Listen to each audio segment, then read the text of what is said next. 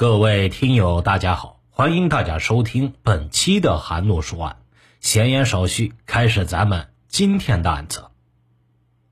二零零八年十一月十七日，内蒙古通辽市中级人民法院审理了一起八年前的凶杀案。五十八岁的被告人吕斌蓄意谋杀罪名成立，被判处无期徒刑。而把吕斌送上法庭的，正是自己的亲哥亲嫂，一对年近七旬的老夫妻。对于这个判决，吕斌的哥哥吕明表示接受，但大嫂王亚娟却始终不同意，执意还要上诉。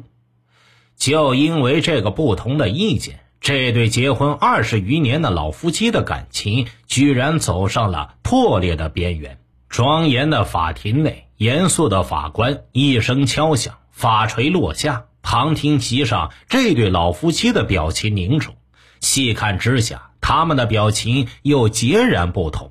老夫妻中的男人叫吕明，女人叫王亚娟，他们是杀人凶手吕斌的哥嫂，又是这起案件受害者的家属。被吕斌杀死的年轻人名叫吕小龙，是吕明和王亚娟的亲生儿子。为了将杀害自己亲侄子的吕斌缉拿归案，他们踏上了八年的漫漫追凶路，历尽艰辛。然而，听到判决的一瞬间，这对老夫妻之间产生了深深的裂痕。无期徒刑判决结果出来后，吕明表示能够接受，然而妻子王亚娟却不同意。我儿子一条命，只换来他的无期，我无法接受。我一定要上诉，要让他偿命。王亚娟神色漠然，也坚定无比。那么，之前究竟为了什么，会让原本的一家人对簿公堂，最后还闹出人命呢？下面就让我们把时间调回到八年前，两千年十一月二十八日，时年二十三岁的内蒙古小伙吕小龙正在姑姑家和亲戚朋友们打扑克。吕小龙事发前一直在大连打工，工作干得不错。再有几天呢，就要结婚了，前途可以说是一片光明。想到以后自己就要成家立业了，吕小龙的心情很好，和亲戚朋友们说说笑笑的打着扑克，却不太上心输赢。大家玩的又热闹又认真，这一局牌，两帮对手拆解的很是厉害。到了末尾还难分胜负，关键时刻吕小龙出错了一张牌，害得他和叔叔吕斌输掉了这一局，送出去不少钱。你他妈的会不会打牌呀？因为侄子的失误，让吕斌一时没忍住自己的情绪，满口污言秽语。吕小龙也懊恼自己没看清牌面，尽管叔叔一直在责怪他，但他开始也没有吭声。吕斌对侄子的责骂持续了几分钟，年轻气盛的吕小龙最后终于忍不住了，和叔叔对骂了起来。牌局被搅黄了，吕小龙也郁闷地回到自己租住的房子里。过了一会儿，吕小龙觉得自己有点过分，作为一个晚辈，他不应该如此对待自己的长辈，于是他决定去吕斌家找叔叔道歉。吕小龙刚走到半路，恰好遇见迎面而来的叔叔吕斌。他还没来得及向吕斌开口道歉呢，就感觉自己大腿根部一热，鲜血喷涌而出。带着疑惑的表情，吕小龙倒在了血泊之中。吕小龙只看到叔叔吕斌铁青的脸和那把滴着血的刀刃。即便是到现在，都没人知道吕斌当时内心的想法。仅仅是打牌之中的口角，吕斌就用利刃刺进了亲侄子的大腿，割破了他的股动脉。吕小龙随后被送往医院，在路上因为失血过多，永远的闭上了眼睛。吕斌在伤人之后连夜逃走，再也没和亲人联系过，仿佛人间蒸发了一般。在知道这个消息后的吕小龙父母。差点没当场昏死过去，特别是母亲王亚娟，感觉天都快塌了。这些天来，她一直在憧憬着参加儿子婚礼，怎么也没料到，一个来自子夜的电话，使自己未来的生活面目全非、天翻地覆。事发后不久，在大连打工的吕小龙的老乡打电话给王亚娟，告诉他吕小龙被自己叔叔给杀了。带着万分惊恐和怀疑的心情，王亚娟和吕明连夜赶到了大连。直到他们亲眼看到儿子冰冷的尸体后，才痛苦地相信自己年轻懂事的儿子再也醒不过来了。更让他们无法忍受的是，仅仅是因为打扑克输了。弟弟就把他们的儿子，也就是弟弟的亲侄子给捅死了。儿子死不瞑目，凶手逃之夭夭，没有更多时间悲痛。王亚娟和吕明做出决定，一定要用最快的速度抓捕凶手，为自己儿子报仇。为了告慰儿子的在天之灵，已经年过花甲的王亚娟夫妇开始了自费寻仇之路。他们发誓，就算吕斌逃到天涯海角，也一定要把他抓住，让他受到应有的惩罚。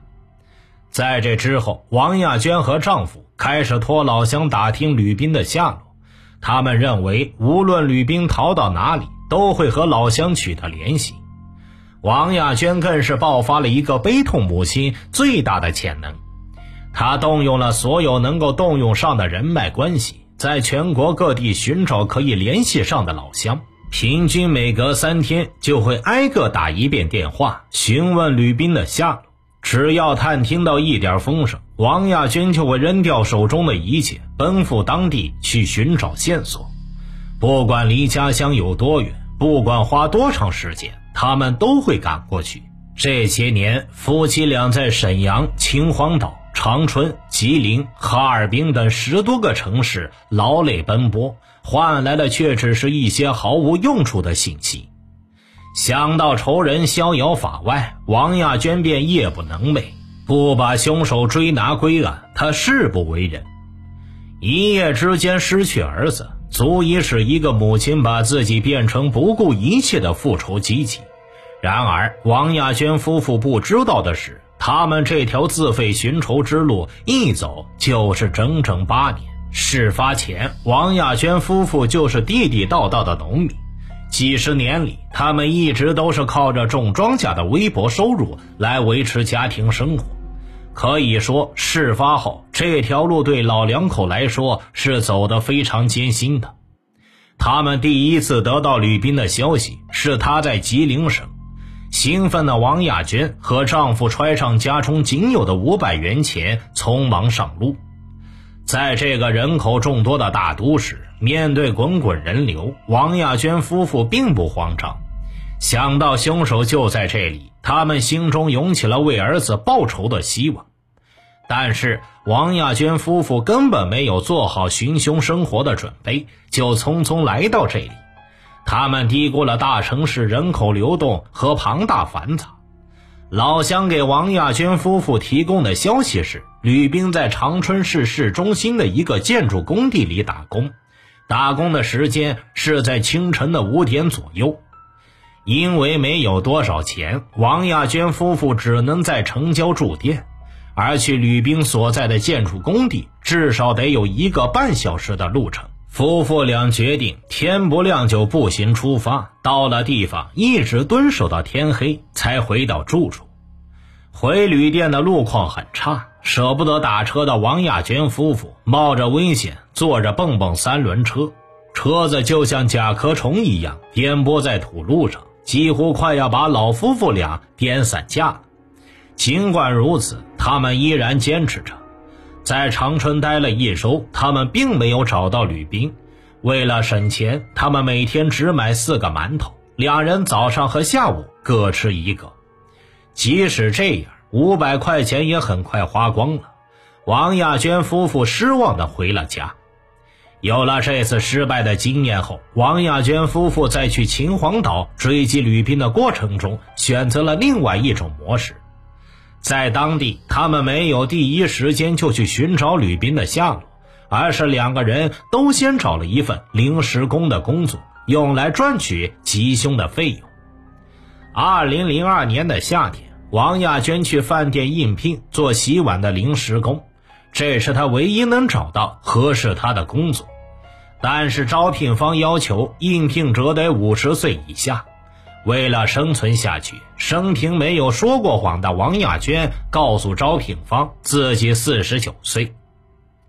在背井离乡的奔波中，王亚娟夫妇经历了一次次从希望到失望的焦灼和忧郁。没钱不要紧，到处走也可以忍受。可是过了那么几年，为什么杀人凶手还是逍遥自在的生活在人间呢？时间很快到了二零零三年，席卷全国的非典来了，王亚娟依旧和丈夫奔波在寻找吕斌的道路上。为此，他们几次在火车站被警察隔离。此时，离他们儿子吕小龙死去已经过去三年了。我恨他。我不希望他得病死去，我要亲手抓住他，为我儿子报仇。在王亚娟的心中，已经没有什么可以取代抓住吕冰这件事了。现在他只为此而活着。二零零六年年末，一切即将结束。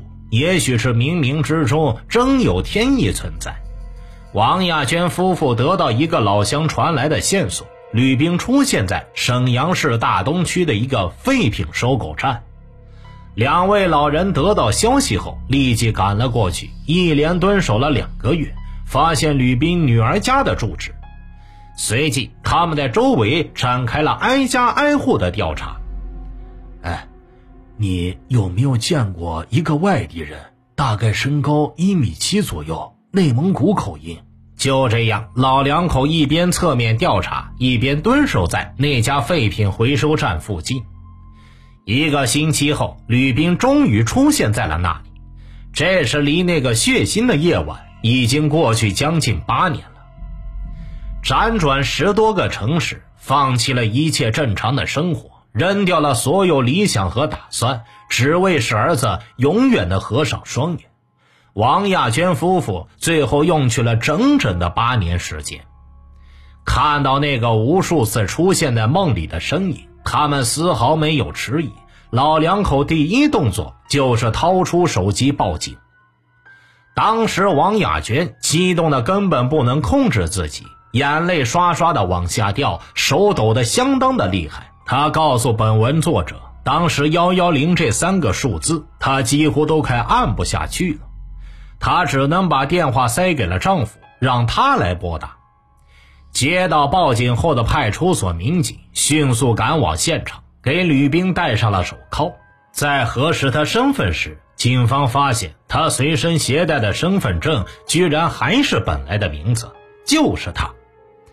八年，凶手终于落入法网。在吕斌被戴上手铐后，王亚娟疯了一般似的冲了过去，想咬死这个杀死自己儿子的凶手，却被抓捕吕斌的警察给拦住了。吕斌愧疚地看了哥哥嫂嫂一眼，说了“对不起”三个字后，就再也不出声了。在王亚娟情绪激动地试图用亲身行动为儿子报仇时，亲哥哥吕明却心情复杂地看着自己这个弟弟。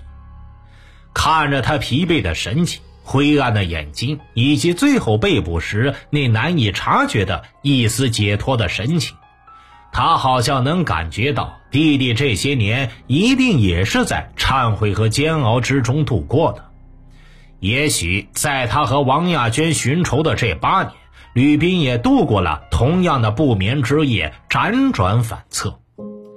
尽管凶手已经抓到了。但这场磨难过后，这个家庭昔日的笑声早已不复存在。吕斌被捕后，面对每一位前来采访的记者，王亚娟都絮絮叨叨地重复着一套话，那便是关于死去儿子的童年。小龙这孩子属虎，脑子特别聪明。他三四岁时，我们家盖房子，他就暂时寄居在别人家里。他自己玩游戏，用沙土修小水沟，用纸做小船划。我们邻居家那老头啊，都夸这孩子能玩出道道。人家逗他，问他长大了想干啥，他就一扯嗓子说是开飞机，或者以后当个科学家。这孩子原来学习起来接受也很快，别的小孩上学前班得上两年，我们家小龙啊，只待了一年，老师就建议让他上小学了。吕小龙的死改变的不只是他的父母，还有吕小龙的亲妹妹吕小兰。直到吕冰被捕，这个姑娘才年满十九岁。由于家庭条件拮据，学习成绩一直在班里名列前茅的吕小龙，高中毕业后没有选择继续考大学深造，而是出来打工。他说：“一定要出人头地，让妹妹考上大学，给家里盖楼房。”但是哥哥出事后，吕小兰的父母外出急修，在相当长的一段时间里，他都要自己一个人睡在家里。自己做饭吃，自己洗衣服，自己干家务。八年了，他也没怎么和自己的父母相处，仿佛他的世界一直就只有他一个人存在一般。